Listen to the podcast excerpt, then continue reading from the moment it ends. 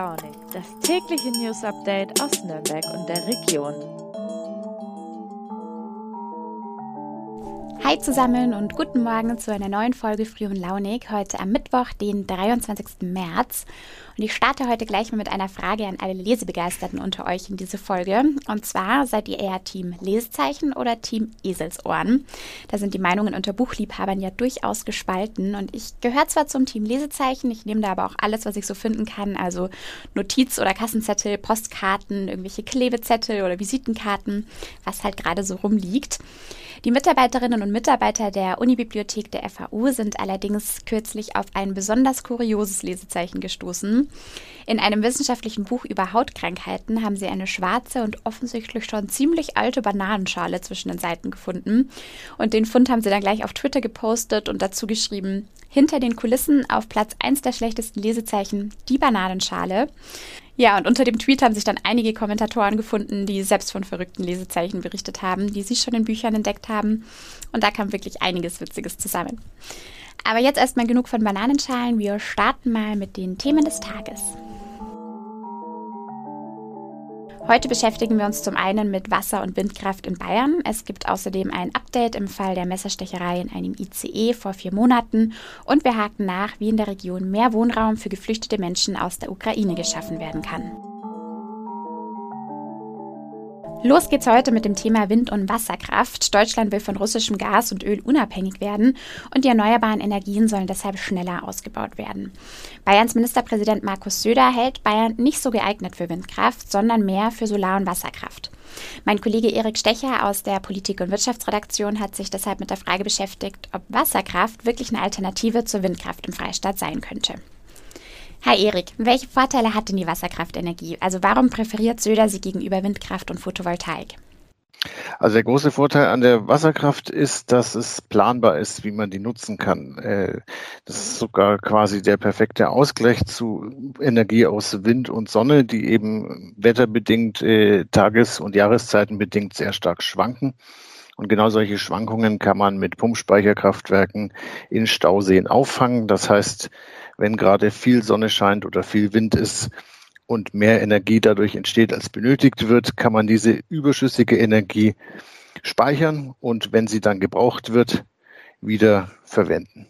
Okay, das klingt ja dann schon mal ganz gut, aber für mehr Wasserkraft müssten natürlich auch neue Anlagen gebaut werden. Und am Beispiel der Windräder sieht man ja ganz gut, dass die bei vielen Bürgern und auch Naturschützern doch relativ häufig auf Gegenwehr stoßen. Es gibt ja immer wieder Klagen gegen den Bau neuer Räder. Wie sieht es denn da mit Wasserkraftanlagen aus? Ziemlich genauso schwierig. Also es wird eigentlich gegen alles geklagt, was neu geplant wird. Äh, und Umweltschützern zufolge äh, ist Wasserkraft tatsächlich auch äh, noch deutlich schädlicher für die Natur als Windkraft. Okay, das hört sich dann wiederum nicht ganz so gut an. Wäre denn die Wasserkraft dann überhaupt wirklich eine Alternative zur Windkraft? Es wäre insofern eine gute Ergänzung, weil es eben die Schwankungen ausgleichen kann. Als Alternative kann man es gar nicht gegeneinander ausspielen, weil äh, da ist bei der Wasserkraft in Bayern gerade nicht mehr viel Luft nach oben, wenn es um die Stromerzeugung geht. Wo noch mehr Potenzial ist, ist, wenn es ums Speichern geht. Aber ums reine Erzeugen von Strom, da ist das eigentlich schon ausgereizt, was wir hier haben.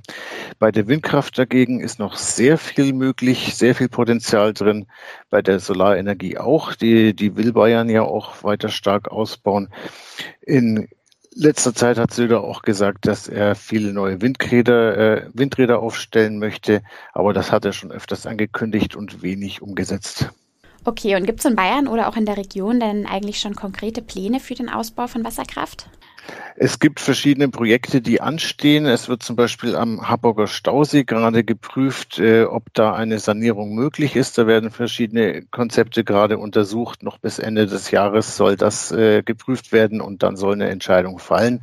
Wenn dann tatsächlich eins dieser Konzepte umgesetzt wird, muss man noch mal mit ungefähr drei Jahren rechnen. Am Rotsee sieht es ein bisschen konkreter aus schon. Da wird gerade geplant oder geprüft, ob eine neue Turbine noch zusätzlich eingebaut werden kann. Und wenn das äh, möglich ist, dann wird das ungefähr zwei Jahre dauern, bis die in Betrieb geht. Danke dir, Erik. Früh und launig. Das Update. Vielleicht erinnert ihr euch noch, wir hatten im November auch in Früh und Launig darüber berichtet. Damals hat ein Mann in einem ICE zwischen Regensburg und Nürnberg wahllos vier Männer zwischen 26 und 60 Jahren mit einem Messer angegriffen und verletzt. Kurz nach dem Angriff vom 6. November war ein Gutachter dann zunächst davon ausgegangen, dass der Verdächtige zur Tatzeit schuldunfähig gewesen sein könnte. Er hat sich bei seiner Festnahme nämlich sinngemäß so geäußert, ich bin krank, ich brauche Hilfe. Deshalb stand damals auch paranoide Schizophrenie im Raum und er war daraufhin in einem Bezirksklinikum untergebracht worden. Die Ermittler gehen jetzt aber schon seit geraumer Zeit davon aus, dass der Mann bei der Attacke schuldfähig war und vermuten jetzt hinter der Tat ein islamistisch-extremistisches Motiv. Sie haben nach dem Angriff nämlich Propagandavideos der Terrororganisation Islamischer Staat bei ihm entdeckt. Dem Mann werden unter anderem versuchter Mord in zwei Fällen, versuchter Totschlag sowie vorsätzliche Körperverletzung vorgeworfen. Der Syrer sitzt aktuell in Untersuchungshaft und nun hat die Generalstaatsanwaltschaft München mitgeteilt, dass jetzt der Generalbundesanwalt in Karlsruhe den Fall übernommen hat. Ja, seit fast vier Wochen tobt nun schon der Krieg in der Ukraine und Millionen Menschen sind seitdem auf der Flucht. Auch bei uns in der Region kommen natürlich immer mehr Flüchtende an, die jetzt dringend Unterschlupf suchen. Die Solidarität ist zum Glück groß, es werden immer mehr Notunterkünfte errichtet und es melden sich vor allem auch viele Privatleute, die Familien zumindest zeitweise bei sich zu Hause aufnehmen können. Aber klar, das können natürlich alles nur kurzfristige Lösungen sein. Es braucht unbedingt auch langfristigere Lösungen für die Menschen aus dem Kriegsgebiet, die zu uns kommen. Ja, aber Wohnraum, besonders günstiger Wohnraum, ist natürlich auch hier generell knapp. Und meine Kollegin Irini Paul aus der Lokalredaktion hat deshalb mal nachgehakt, wie die Situation hier in der Region momentan ist und welche Lösungen es eventuell gibt. Hi, liebe Irini. Wie viele Menschen aus der Ukraine sind denn mittlerweile in der Region eigentlich angekommen? Hast du dazu ein paar aktuelle Zahlen? Natürlich landen auch äh, in der Region Menschen aus der Ukraine. Bundesweit sind es ja über 200.000. Vergangene Woche waren das in kleineren Großstädten wie Fürth und Erlangen natürlich erheblich weniger Menschen, aber in Fürth waren es gut 300, in Erlangen gut 555 und in Nürnberg natürlich erheblich mehr mit über 1900. Ja, und natürlich brauchen die Menschen jetzt dringend Unterschlupf und das eben nicht nur kurz, sondern auch auf lange Sicht.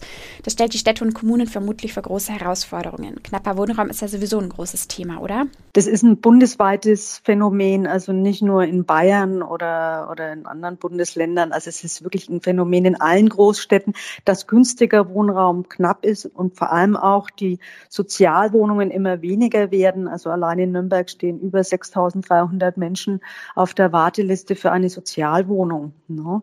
Und selbst in Erlangen, was ja eine relativ reiche Kommune ist, es herrscht auch ein eklatanter Mangel an Zweizimmerwohnungen, aber vor allem auch an großen Wohnungen für Familien mit vier und noch mehr Personen. Und welche Überlegungen gibt es dann gerade in der Region? Also was könnte helfen, schnell günstigen Wohnraum zu schaffen? Es ist ja nicht nur das Phänomen, dass wir Wohnungen für Flüchtlinge aus der Ukraine brauchen, sondern auch insgesamt ja der Bedarf enorm ist. Also die neue Ampelregierung hat sich ja zum Ziel gesetzt, 400.000 Wohnungen pro Jahr bundesweit zu schaffen. Und da sind die Flüchtlinge aus der Ukraine noch gar nicht mitgezählt. Es gibt eine Studie, die besagt, dass die Flüchtlinge bis zu 500.000 Wohnungen zusätzlich in Anspruch nehmen werden. Ob man die auch neu bauen muss, äh, sei dahingestellt. Ähm, kurzfristig ist es sehr schwierig, weil Bauen dauert eben eine, eine ganze Weile. Eine andere kurzfristige Lösung könnte sein, dass man den Leerstand nutzt. Ähm, das ist ein, Vor ähm, ein Phänomen vor allem in den ländlichen Regionen, ähm, anders als in den Großstädten. Für die Großstädte selbst heißt es natürlich bauen, bauen, bauen, sowohl günstigen Wohnraum als auch den gebundenen sozialen Wohnungsbau. Danke, die Irini. So, falls ihr übrigens auch selbst helfen möchtet und die Möglichkeit habt, Sachspenden für die Geflüchteten abzugeben, dann verlinke ich euch unten in den Show Notes einen meinen Text, der auf unserem Portal Fallen raus erschienen ist. Dort hat ein Kollege gesammelt, wo in Nürnberg welche Sachspenden gesammelt und abgegeben werden können. Ansonsten findet ihr auch wie immer alle weiteren Infos unten in den Show Notes und damit verabschiede ich mich auch schon wieder für die heutige Mittwochsfolge von euch. Ich wünsche euch einen sonnigen Tag und hoffe, wir hören uns auch morgen wieder. Bis dahin, macht's gut.